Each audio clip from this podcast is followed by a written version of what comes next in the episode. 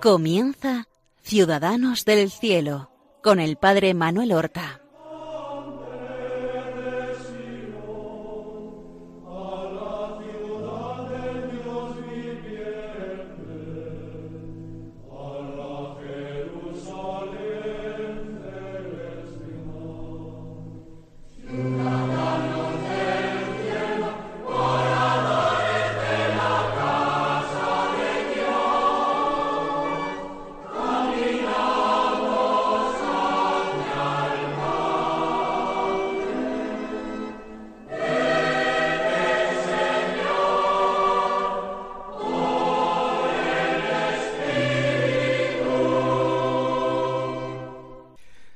Buenos días, queridos amigos y seguidores del programa Ciudadanos del Cielo, que emitimos cada semana en las ondas de Radio María, para honrar a nuestros hermanos los santos y para aprovecharnos nosotros de su ejemplo y de su intercesión. Porque en las virtudes de los santos nosotros tenemos un espejo en el que mirarnos, tenemos un acicate para recorrer también nosotros el camino que recorrieron ellos, fijos los ojos en la meta, que es Cristo Jesús, que es la eterna bienaventuranza, y corriendo sin desfallecer para alcanzar esa meta a la que Dios nos llama en su Hijo queridísimo. Esta es nuestra gran esperanza y nuestra gran alegría, y todas las tribulaciones de la tierra, de esta vida, nos tienen que parecer poca cosa comparada con la esperanza que nos anima. Hoy quiero hablar de un santo que vivió con una gran humildad y sencillez, a pesar de que su origen estaba en la más alta nobleza.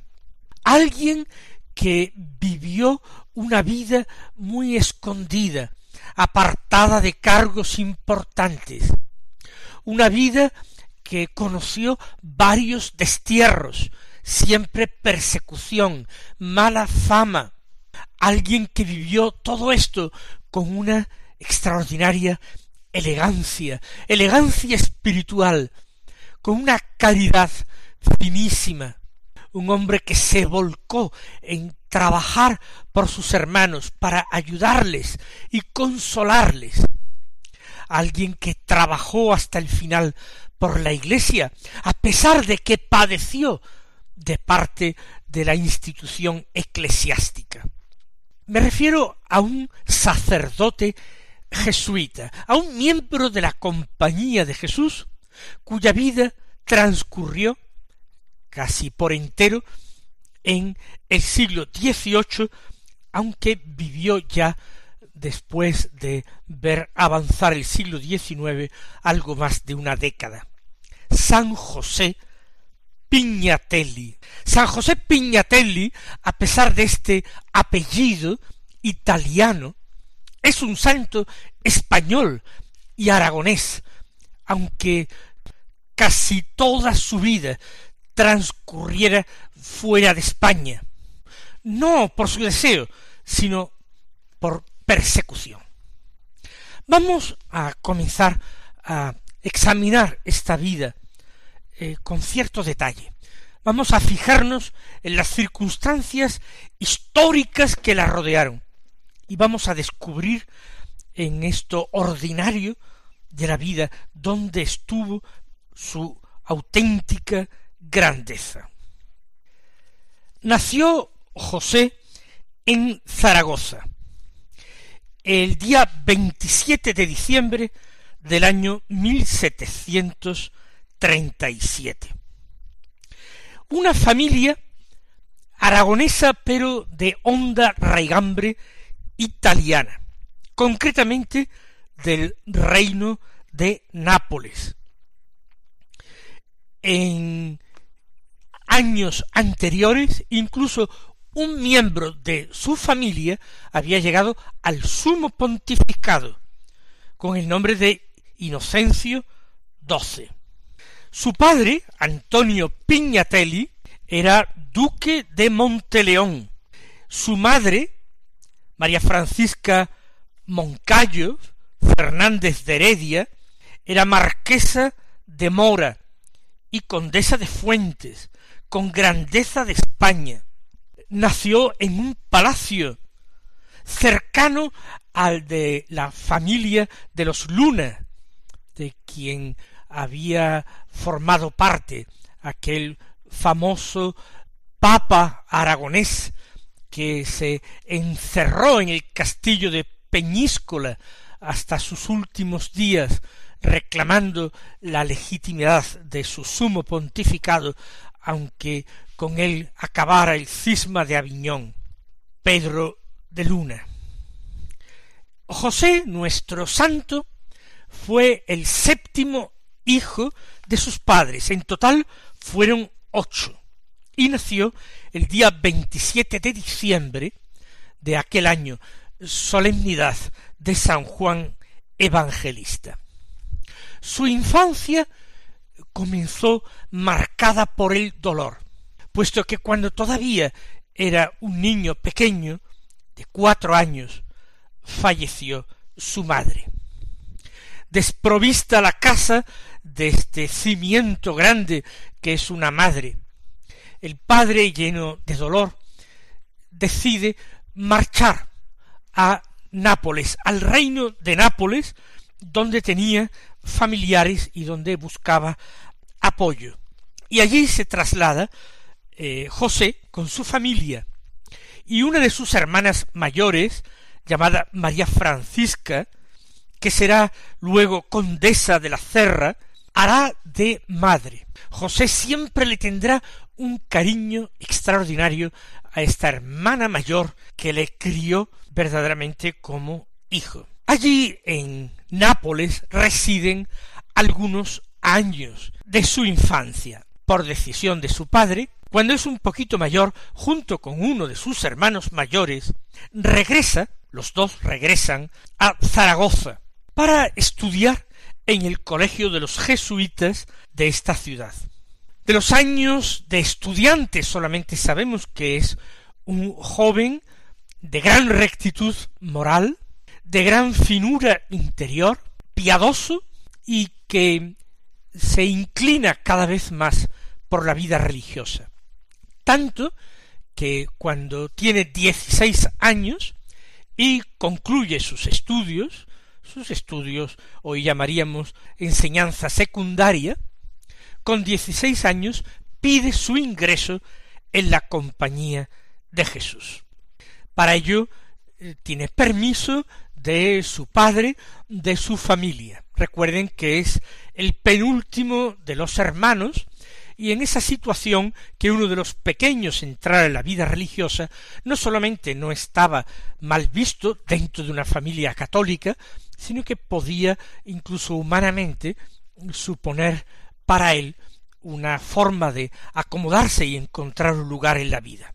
Por eso con sólo dieciséis años ingresa en el noviciado de los jesuitas que estaba situado en Tarragona. Estamos en el año 1753.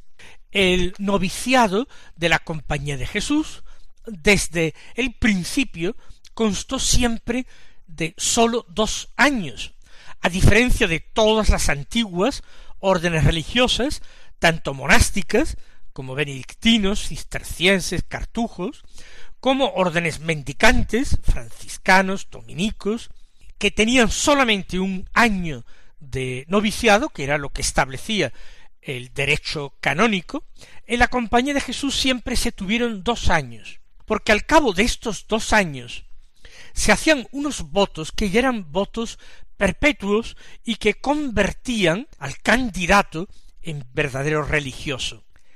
Así pues, nos encontramos en el año 1755.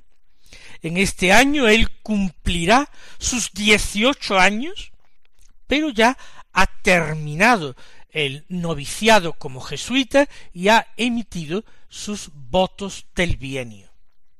Ahora es enviado un curso solamente a Manresa, en Manresa vivió el mismo San Ignacio de Loyola y tuvo algunas eh, revelaciones personales extraordinarias, algunos favores místicos grandes. En Manresa había vivido Ignacio como un ermitaño en una cueva. Allí, en Manresa, él estudia un curso de humanidades. Esa es la costumbre de la compañía, formar bien en letras a sus miembros. Pasa un año en Manresa junto a la cueva de San Ignacio. Y después, en 1756, es enviado a Calatayud. Allí, en Calatayud, va a permanecer durante tres cursos escolares. ¿Qué hace? Allí está el filosofado de la Compañía de Jesús de aquella provincia. Después del noviciado, después de estos estudios de humanidades, el candidato al sacerdocio, José lo era, debe eh, formarse bien en la filosofía, sobre todo siguiendo la filosofía escolástica bajo el magisterio de Santo Tomás de Aquino. Tres años de estudios filosóficos. Él es un joven jesuita más uno entre muchos otros. Su padre, no olvidemos, sigue en Italia, en Nápoles. Sus hermanos mayores, algunos están casados, otros solteros, unos en España, otros en Italia. Él, sin embargo, está muy entero y muy seguro en su vocación y tiene un alma noble. Parece que tanto por su educación recibida, por su familia, y sobre todo por esos aires de la tierra aragonesa, aires que dan nobleza a las personas que se crían a la vera del santuario del Pilar, donde la Santísima Virgen se apareció en carne mortal al apóstol Santiago. Todo eso proporciona un plus, un añadido de finura espiritual y de nobleza interior. Ya tenemos a nuestro joven Piñatelli dispuesto a comenzar sus estudios de teología para ordenarse sacerdote. Y estos estudios los va a hacer de nuevo en Zaragoza.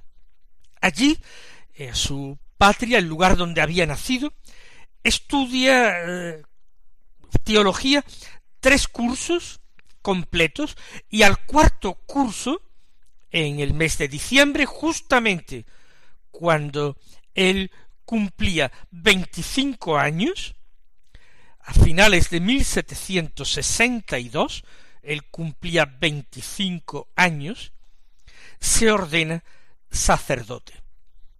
Eh, muy joven para un jesuita, pero es que había entrado muy pronto en la compañía de Jesús. Y antes de cumplir diez años en la compañía es cuando recibe su ordenación. Recién ordenado y antes de emitir sus últimos votos, la profesión religiosa solemne, es enviado como profesor al mismo colegio de Zaragoza, como profesor de gramática. Y también es destinado desde este colegio como operario, es decir, a predicar, a dar ejercicios espirituales, a todo tipo de ministerios de la palabra en que él se ejercita. Mientras tanto, su hermano mayor era nombrado embajador del rey, embajador de España, en la corte francesa. Un cargo importantísimo tenía el hermano de este sencillo profesor de gramática, este joven sacerdote jesuita. En estos años de ministerio y de enseñanza, él trabaja con niños, imparte catequesis, visita a enfermos y encarcelados, y eso de que su salud no es del todo buena y sufre con cierta frecuencia algunas hemorragias de sangre. Es, según describen los que conviven con él, alguien que tiene toda su confianza en Dios y que destaca particularmente por su caridad y su humildad. Yo ya les decía que tiene una finura de espíritu muy particular y muy llamativa. Solamente puede vivir allí en Zaragoza como sacerdote cinco años. Porque al cabo de cinco años, se ordena en 1762, a finales de año, pues el 3 de abril de 1767, cuatro años y medio en realidad, el rey Carlos III firma un decreto de supresión y de arresto y expulsión forzosa de su territorio de todos los jesuitas. La Compañía de Jesús queda disuelta en España y todos sus miembros expulsados. Para ello son perseguidos y apresados y obligados a embarcar. Embarcan en Cataluña, primero hacia Córcega, después a Génova. De hecho, el Papa Clemente XIV no les permite entrar en Roma, porque el Papa decide suprimir a la Compañía de Jesús en todos los lugares. De hecho, no sólo se lo pedía el rey de España, también en Portugal, en Francia y en otros lugares se pedía la supresión de la Compañía de Jesús. Así pues, ni siquiera en Roma son recibidos. Es un destierro amargo, porque ni siquiera el sumo pontífice, a quien los profesos jesuitas se comprometían a obedecer con un cuarto voto solemne, ni siquiera el Papa les recibía. Sigue un triste exilio que les va llevando a Ferrara y después, más tarde, a Bolonia. En Bolonia está nuestro santo, casi veinticinco años, desde mil setecientos setenta y tres a mil setecientos noventa y siete. Vive como sacerdote de una orden religiosa extinta, suprimida. Lo que ocurre es que a pesar de haberla disuelto el Papa, no ha quedado totalmente abolida. El general de la compañía, el padre Lorenzo Rizzi, había sido encarcelado por el Papa y pasó los últimos años de su vida en la prisión del castillo de Sant'Angelo. Hasta su muerte permaneció encarcelado el padre general. Sin embargo, para que fuera efectiva dicha bula de supresión, tenía que ser publicada. Y en Rusia, la reina Catalina II no permitió que se publicara en el vasto imperio que ella gobernaba. Catalina II no era católica. Sin embargo, los jesuitas tenían colegios en Rusia cuya educación resultaba brillante y muy apreciada por los jóvenes rusos. Por eso, en atención a todas las ventajas que la educación jesuítica proporcionaba, no permite que se promulgue ese breve de supresión en sus estados. Y tampoco el rey Federico II de Prusia lo permite. Aprecia más el trabajo de los jesuitas, precisamente incluso pues no obedeciendo al sumo pontífice, ya que ellos no eran católicos. Jurídicamente subsiste la Compañía de Jesús en Rusia. Todo esto no es inmediatamente conocido por los jesuitas en Occidente, los medios de comunicación no eran iguales, pero la compañía subsiste, descabezada, porque no hay un padre general. El padre Lorenzo Rizzi muere en la cárcel, pero hay un vicario que van eligiendo los jesuitas en Rusia. Y allí, ya hemos dicho, eh, resiste la eh, compañía de... Entonces, a partir del año 1797, el padre José Pignatelli en Italia, que ha tenido noticias de todo esto, él sueña con la restauración de la compañía. Ese año 1797 él cumple sesenta años.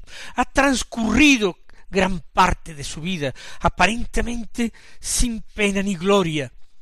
No hay gran prestigio humano. ¿Por qué? Porque forma parte de una orden religiosa bajo sospecha.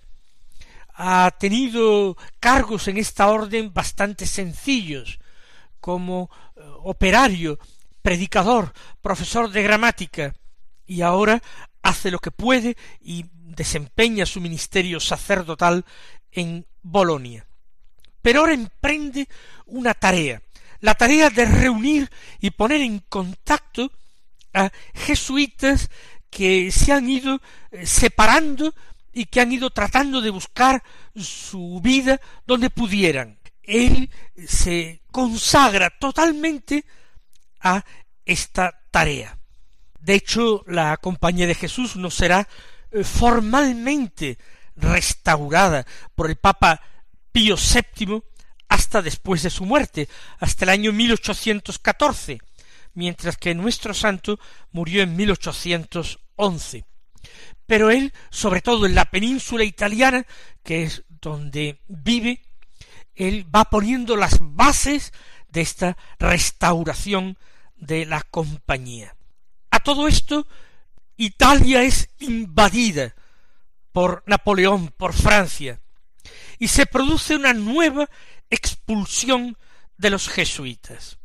Se pone en contacto con los jesuitas rusos, se incorpora formalmente a la Compañía de Jesús de Rusia y el vicario general que gobernaba a los jesuitas rusos lo nombra provincial para Italia. Y este cargo lo va a ejercitar hasta su muerte, reorganizando la compañía en el reino de Nápoles y en Sicilia, reuniendo, como hemos dicho, a los antiguos jesuitas españoles e italianos desmoralizados que se encontraban totalmente disgregados. Muchos eran ya ancianos, pensaban que era imposible seguir viviendo lo que habían vivido en su juventud después de tantos años. Piñatelli les ayuda materialmente y espiritualmente, les devuelve la esperanza y el fervor. Pero en esta tarea nosotros nos centraremos en el próximo programa. Hasta entonces, recibid la bendición del Señor.